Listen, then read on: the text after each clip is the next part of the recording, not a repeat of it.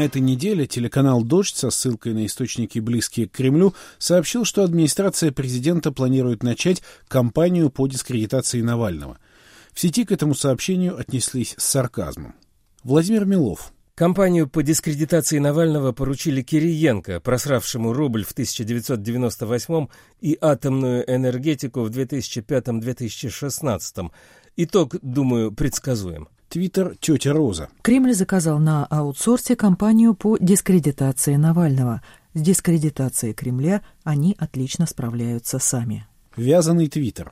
Кремль не смог определиться, поднимать образование или медицину, поэтому пока решил дискредитировать Навального. Твиттер «Рогозин на орбите». Против Навального предложено организовать пять фронтов. Усмановский, первый и второй Плесские, Кировский и Чеченский. Твиттер «Не Рон Уизли».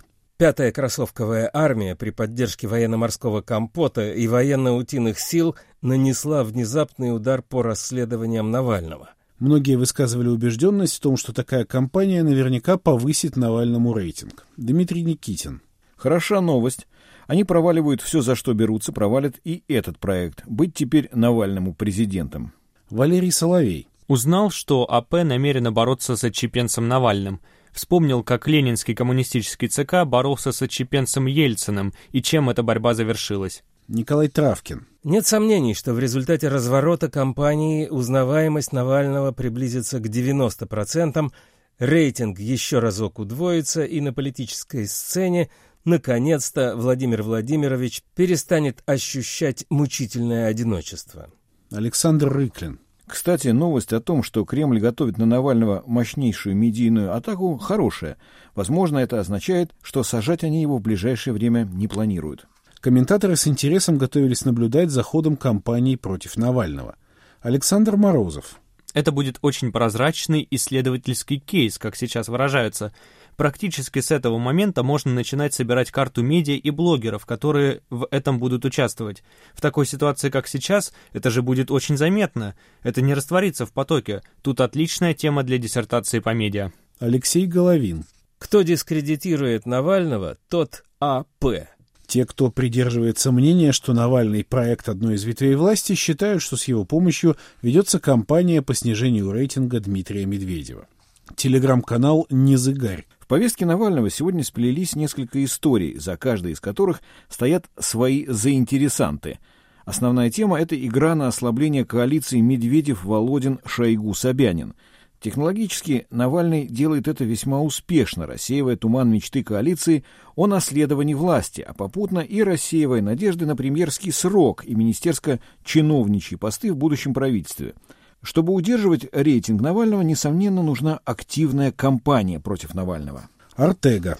В «Шпигеле» Алексей Анатольевич прямым текстом сообщает, расследование в отношении Дмитрия Медведева ограничило политические перспективы Дмитрия Медведева. А какие политические перспективы могут быть у премьер-министра? Известно какие. То есть атака на кроссовки Медведева имела целью не допустить назначения Медведева преемником. Другим предположение, что Навальный не более чем политический могильщик Медведева, кажется не слишком достоверным. Федор Крашенинников. Всегда веселит, когда разные там аналитики делают вид, что Навальный борется с Медведевым и только с ним. Это не смешно, это просто глупо. Медведев, как отдельный от Путина персонаж, существует исключительно в воображении около кремлевских людей, заигравшихся в придворные интриги. Навальный всегда бьет по Путину, показывая, что вся его команда – жулики – Естественно, после дискредитации команды, ближе к выборам, будет удар по вождю, финальный. И да, любой намек на управляемость Навального – это палево, это темник. Кого-то эта новость лишний раз убедила в том, что Навальному можно доверять. Мария Данилова.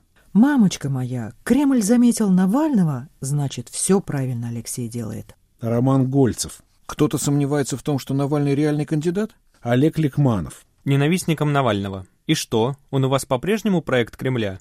И что еще Кремль должен сделать с ним и с его семьей, чтобы вы переменили свое мнение?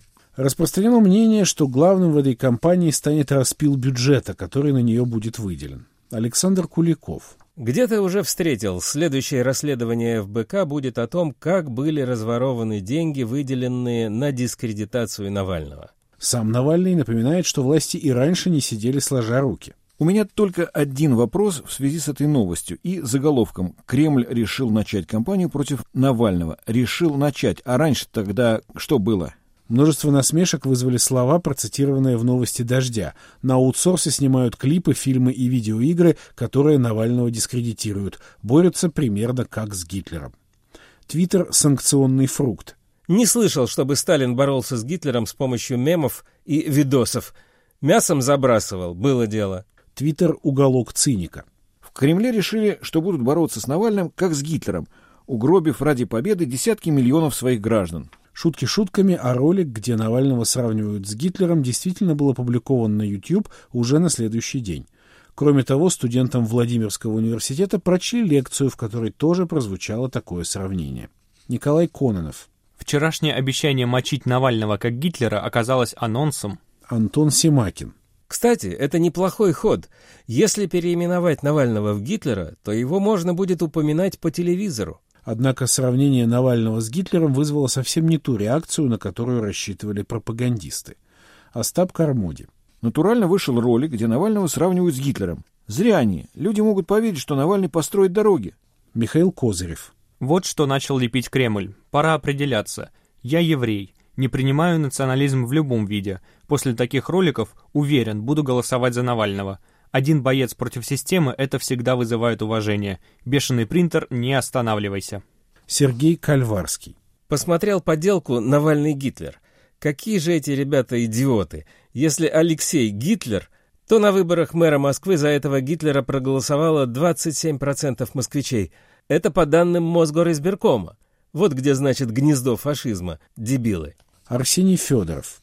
Навальный равно Гитлер – яркое доказательство того, что в пропагандисты нынче уже по объявлениям в маршрутках набирают. Ну или кому-то очень хочется повторить успех североамериканских демократов на последних президентских выборах.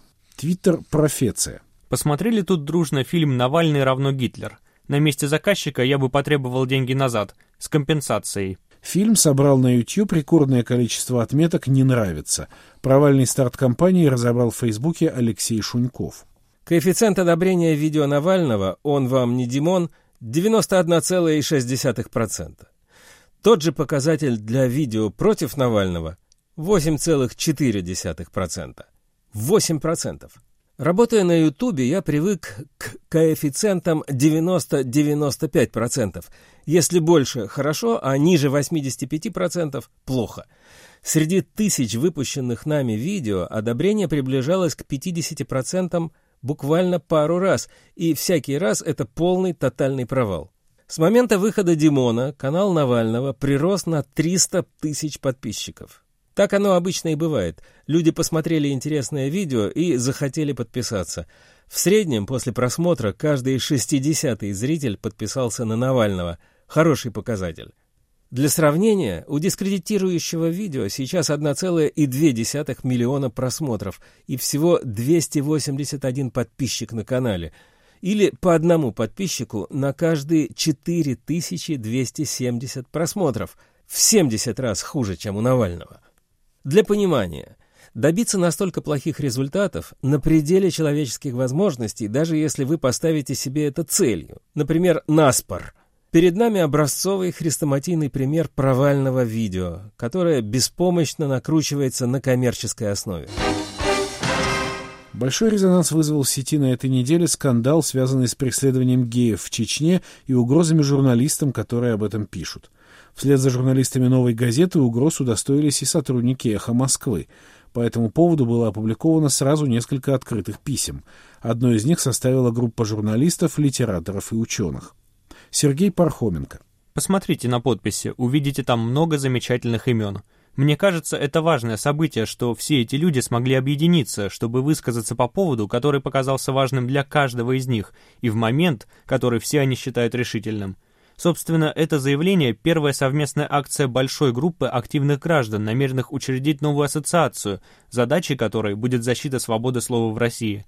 Мы считаем эту свободу базовой, важнейшей из демократических свобод – мы считаем это своим неотъемлемым гражданским правом. Право говорить свободно, иметь свое мнение и высказывать его, не оглядываясь ни на чью начальственную волю. В тексте письма говорится. Чем заканчиваются такого рода угрозы, мы хорошо помним. Нерасследованные убийства Анны Политковской и Натальи Стемировой, неспособность следствия и суда провести полноценный процесс по делу об убийстве Бориса Немцова заставляют нас с особой тревогой следить за развитием этой ситуации. Авторы письма потребовали от правоохранительных органов и от прокуратуры РФ дать должную правовую оценку действиям, направленным на возбуждение ненависти и вражды к журналистам. Другое открытое письмо написал в Следственный комитет России Борис Вишневский, депутат Законодательного собрания Санкт-Петербурга. Он просит возбудить уголовные дела в адрес тех, кто угрожает журналистам. В своем блоге на «Эхе Москвы» он отмечает. Кстати, на фоне происходящего издевательством смотрятся очередные показатели бюджета Чеченской Республики на 2017 год. Общие доходы бюджета – 59,2 миллиарда рублей. Из них 48,5 миллиардов рублей – так называемые безвозмездные поступления из федерального бюджета. 48,5 от 59,2 – это 82% от общей суммы. На 82% бюджет Чечни датируется из Москвы. Каждому рублю налогов, собираемых в Чечне, Москва заботливо прибавляет еще 4,5 Именно на эти деньги и куражатся те, кто грозит журналистам, и не только им. Если поделить 48,5 миллиарда рублей на 75 миллионов работающего российского населения, получится, что каждый из нас платит своего рода чеченский налог по 640 рублей в год на содержание Чечни. Не пора ли перестать платить этот налог? С какой стати? Я лично на него не подписывался, и думаю, не только я, и жду ответ от Следственного комитета. И, наконец, рок-музыкант Юрий Шевчук обратился к министру по национальной политике Чечни Джамбулату Умарову. Поймите, журналисты «Новой газеты» бьются за конституционные права наших граждан, кем бы они ни были и в каких бы регионах эти права не нарушали. Если с вами или со мной, не дай бог, случится несправедливость, они также будут защищать нас, как и других граждан России. Если вы не согласны с последними публикациями в «Новой», проведите расследование, и если факты не подтвердятся, подавайте в суд – кстати, так всегда нам говорит и Владимир Владимирович Путин, а СМИ для того и нужны, чтобы, указывая нам на недостатки, помогать строить светлую, просвещенную, добрую и сильную Россию, где каждый гражданин защищен законом. Иначе зачем эти СМИ? С утра до ночи хвалить начальство? Многие находят для происходящего в Чечне только одно определение – террор. Павел Каныгин. Признание факта, что среди тебя есть другие, непохожие, клеветничество, очернение, оскорбление и преступление против целого народа. Но пытки, травля, убийства других и непохожих, в том числе совершенные в семьях, забитых и сломленных, вековые традиции и устои, особенности древней культуры. Когда ты столько лет устраиваешь своему народу террор, безнаказанно расстреливаешь оппонентов, где бы они ни находились, а власть в Москве готова все простить, то заканчивается все типичным фашизмом. Однако расследовать чеченские дела Следственный комитет, как правило, не спешит, отмечает Ренат Давлет-Гильдеев. Российские следователи не могут даже допросить чеченских силовиков по делам об убийствах, пропажах людей, пытках. Их на порог отделений полиции не пускают. Будь вы хоть московский генерал, но перед вами на лестнице встанет местный лейтенант с калашом и не дрогнет. Чеченские дела в СК закрывают с формулировкой «допросить офицера такого-то не удалось». Не удалось. Не смогла.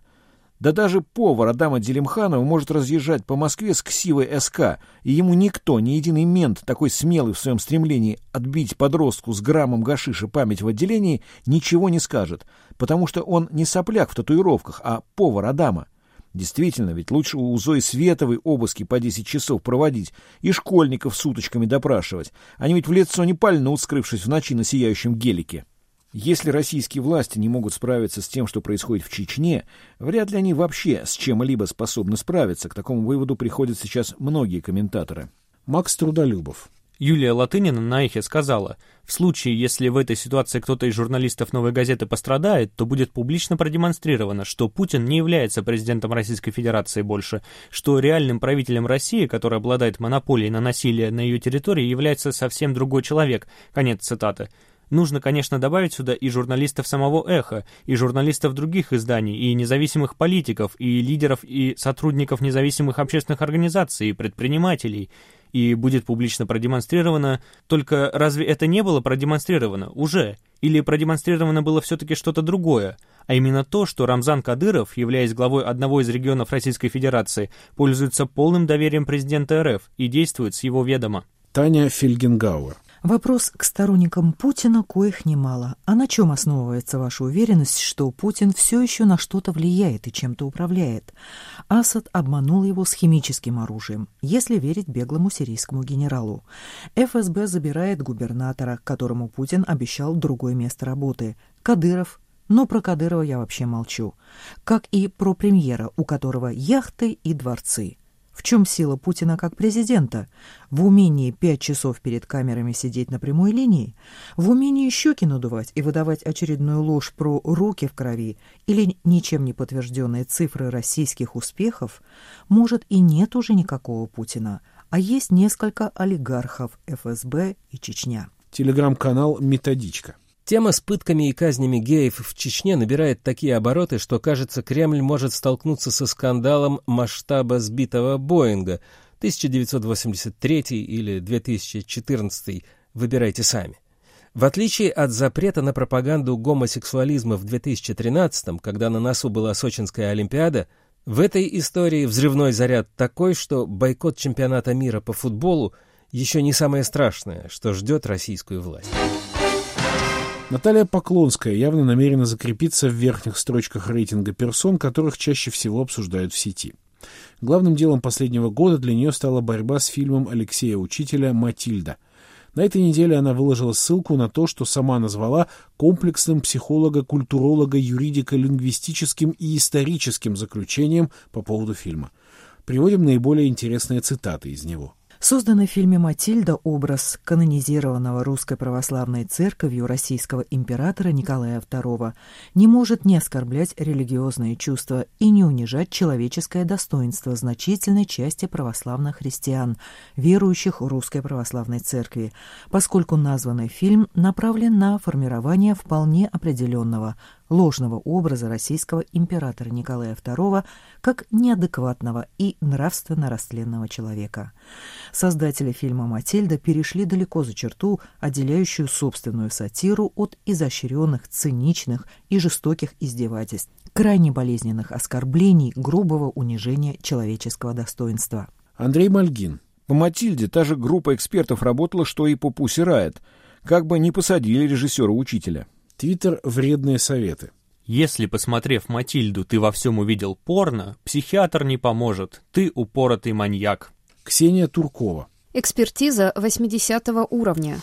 Галина Янковская. Сохраним для идиотеки нашего времени. Константин Рыков. А я так и не смог понять, что так сильно возбудило Наталью Владимировну Поклонскую в сюжете «Матильды». Она протестует против чего вообще? У императора была любовница? Ну, слава богу, не любовник. Уже хорошо. Федор Крашенинников. Прокурорша явно считает Николая Александровича мужчиной своей мечты, и тот факт, что он мог сожительствовать с кем-то, кроме святой императрицы, вызывает у нее истерику. Типа, к законной-то жене глупо ревновать, но смириться с этой вот лохудрой мочкой никогда-с. И экспертов нашли, готовы поддержать это безумие. Евгений Калюков. В заключении нанятых Поклонской экспертов мне больше всего понравилось даже не обвинение создателей фильма в том, что они вообще допускают возможность увлечения святого Николая Александровича, похожей на крысу Кшесинской, в то время как у него своя баба яркой классической европейской женской красоты была. Самый смак — это указание на то, что учитель и взяли на роль святого актера, ранее сыгравшего выраженно вульгарную порнографическую роль, имеется в виду Гольцус и пеликания компании Питера Гринуэя. И теперь, мол, все зрители будут, глядя на Николая, представлять себе такое... Интересно, сколько потенциальных зрителей Матильды были бы способны узнать в Николае актера из фильма Гринуэя без подсказки Поклонской? Николай Руденский. Советская власть знала толк в цензуре, но в 1981 году никому не пришло в голову запретить мхатовский спектакль «Так победим» на том основании, что почитаемого Ленина в нем сыграл Александр Калягин – ранее исполнивший вульгарную травестийную роль в телефильме «Здравствуйте, я ваша тетя». Антон Красовский. Эта экспертиза, на которую Поклонская потратила государственные деньги, все, что вам нужно знать о Володине и его Государственной Думе. Дмитрий Гудков. Там в тексте много прекрасного, от ссылок на законы Российской империи до вульгарно-сексуальных вымыслов самой балерины. Впрочем, после Трульского собора в деле Пусирает удивляться уже нечему. Я предлагаю другое. Давайте все говорить о Поклонской и Милонове. Вот именно об этих двух замечательных парламентариях, потому что настоящие спикеры Думы именно они, а Володин так, председатель. Он хотел репутации, так и пусть получает ее полной мерой. В конце концов, заведовать первым в мире сексуально неудовлетворенным парламентом – это стильно. Как говорил Белковский, мы живем в постсексуальном обществе, а там, глядишь, и другие депутаты подтянутся, захотят своей порции славы. Потому что иначе я искренне не знаю, как еще защищаться от этого всего потока бреда, когда эксперты в заключениях указывают уголовные статьи, а вы точно доктор филологических наук, а депутаты мироточат прямо в креслах. Ответ учителя Поклонской цитирует московский комсомолец. Честно говоря, я уже устал от войны госпожи Поклонской со мной и со всей съемочной группой фильма. Вместо того, чтобы спокойно заканчивать фильм, я вынужден отвлекаться на чушь, бред и оскорбления. Когда оскорбляли лично меня, меня это не сильно задевало, но когда теперь одну из величайших балерин мира, жену одного из великих князей — да и просто женщину какие-то мужчины называют крысой, пишут о ее якобы кривых зубах и тому подобное, мне становится просто не по себе. Честно говоря, мне просто стыдно за этих людей. Стыдно и горько, что такие люди в России могут называться экспертами. По-хорошему, стоило бы им самим сделать экспертизу, только психиатрическую. В их так называемом экспертном заключении упоминается слово «манипуляция», но, на мой взгляд, все эти действия и есть манипуляция людьми, которые не видели картину. На этом новости культуры не кончаются. На неделе состоялась премьера первой серии новой Анны Карениной, авторства Карена Шахназарова. Судя по большинству отзывов, экранизация как-то не задалась. Больше всего досталось даже не самому режиссеру, а исполнительнице главной роли Лизе Боярской. Твиттер — неуютный блог. Насколько я понял из обсуждений в ленте, если бы Шахназаров сам снялся бы в роли Анны Карениной, хуже не стало бы. Но и к остальным актерам в сети были не слишком добры. Егор Просвирнин. С болью и слезами смотрю Анну Каренину по России. Роскошнейшая голливудская картинка, прекрасные костюмы, декорация, операторская работа и при этом оживленные некромантией стоеросовые эстонские буратины вместо актеров, читающие свои роли так, как будто их убахали героином. Причем, так как они текст читают более-менее одинаково безжизненно, то это, очевидно, не их фейл, а установка режиссера. Как генератор статичных скриншотов о русской России великолепно. Как сериал «Кровь из глаз и ушей». Многие так и не нашли, за что можно похвалить новую Каренину. Ольга Маховская. Режиссер Шахназаров так и не познал любви, о чем он сообщает в каждом своем фильме. Кто полюбит Шахназарова? Есть теория, что Лев Толстой своей Карениной отомстил покойной матери за слишком ранний уход. Шахназаров достал из могилы не только Анну, но и Вронского, и Сережу, устроив им пытку в духе английского пациента. И вас достанет. Юрий Богомолов. По мысли Шахназарова, одной из тяжелых проблем экранизации Анны Карениной является то, что все телезрители знают, чем кончится сериал. Как бы поделикатнее объяснить большому режиссеру, что это действительно неразрешимая проблема для бездарных экранизаций.